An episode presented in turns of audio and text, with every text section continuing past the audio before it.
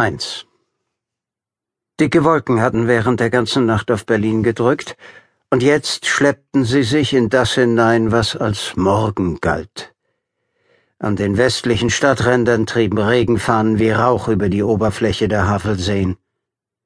Himmel und Wasser verschmolzen zu einer grauen Schicht, die nur von der dunklen Linie des gegenüberliegenden Ufers unterbrochen wurde.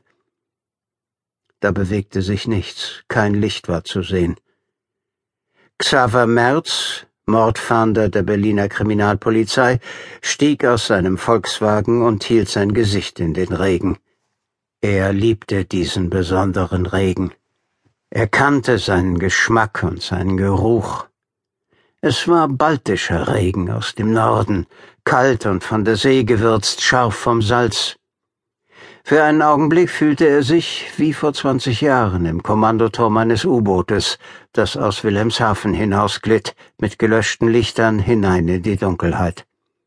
Er sah auf die Uhr. Es war kurz nach sieben. Am Straßenrand vor ihm standen drei andere Wagen. Die Insassen von zweien schliefen in den Fahrersitzen. Der dritte war ein Streifenwagen der Ordnungspolizei, der Orpo, wie jeder sie nannte. Er war leer. Durch seine offenen Fenster kam scharf in der feuchten Luft das Knistern des Funkgeräts, unterbrochen von heruntergerasselten Redefetzen. Das Drehlicht auf dem Dach leuchtete den Wald neben der Straße an. Blau, schwarz, blau, schwarz, blau, schwarz. Merz suchte nach den Orpo-Männern und sah sie sich am See unter einem tropfenden Birkenbaum schützen. Im Schlamm zu ihren Füßen schimmerte etwas fahl. Nahebei saß auf einem Baumstamm ein junger Mann mit schwarzem Trainingsanzug mit den SS-Zeichen auf der Brusttasche. Er war vorwärts gekrümmt, die Ellenbogen auf den Knien, die Hände seitwärts gegen den Kopf gepresst. Ein Bild des Elends. Merz nahm einen letzten Zug aus seiner Zigarette und schnipste sie weg. Sie zischte und erstarb auf der nassen Straße. Als er näher kam, hob einer der Polizisten den Arm. Herr Ledler.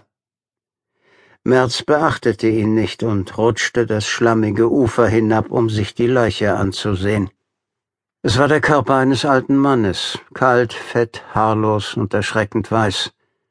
Aus einiger Entfernung hätte es eine Alabasterstatue sein können, die man in den Schlamm geworfen hatte. Mit Dreck beschmiert lag die Leiche auf dem Rücken, halb aus dem Wasser, die Arme abgespreizt, das Gesicht zurückgeworfen. Ein Auge war fest zugedrückt, das andere schielte bösartig in den schmutzigen Himmel.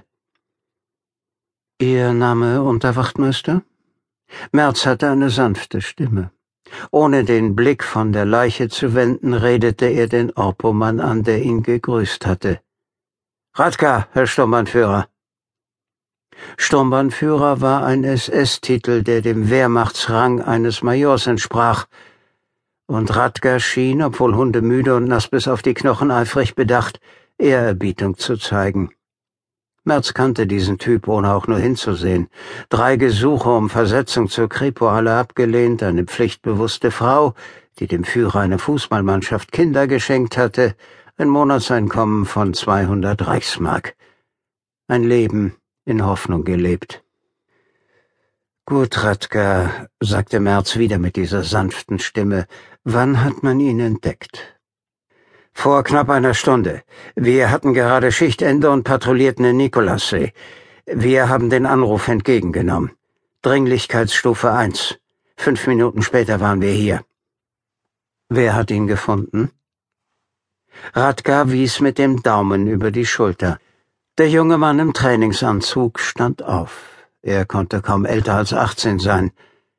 Sein Haar war so kurz geschoren, dass die rosa Kopfhaut durch den Staub hellbraunen Haares schimmerte. Merz bemerkte, wie er vermied, auf die Leiche zu blicken. Ihr Name? Es ist Schütze Hermann Jöst. Er sprach mit sächsischem Akzent, nervös, unsicher, eifrig zu gefallen von der Sepp-Dietrich-Ausbildungsakademie in Schlachtensee. Merz kannte sie, eine Monstrosität aus Beton und Asphalt, die in den 50er Jahren am Südufer der Havel errichtet worden war. Ich laufe hier fast jeden Morgen. Es war noch dunkel. Zuerst habe ich gedacht, es sei ein Schwan, fügte er hinzu, hilflos.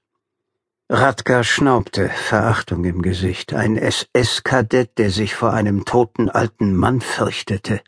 Kein Wunder, dass sich der Krieg im Ural ewig weiterschleppte. Haben Sie sonst jemanden gesehen, Just?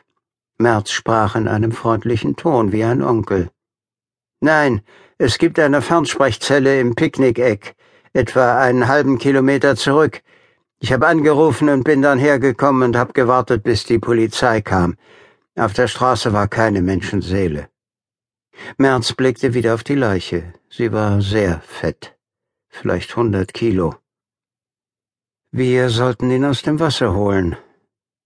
Er wandte sich der Straße zu. Zeit, unser Dornröschen zu wecken. Radka, der im strömenden Regen von einem Fuß auf den anderen trat, grinste. Es regnete jetzt stärker und das Kladower Ufer des Sees war praktisch verschwunden. Wasser prasselte auf die Blätter der Bäume und trommelte auf die Dächer der Wagen.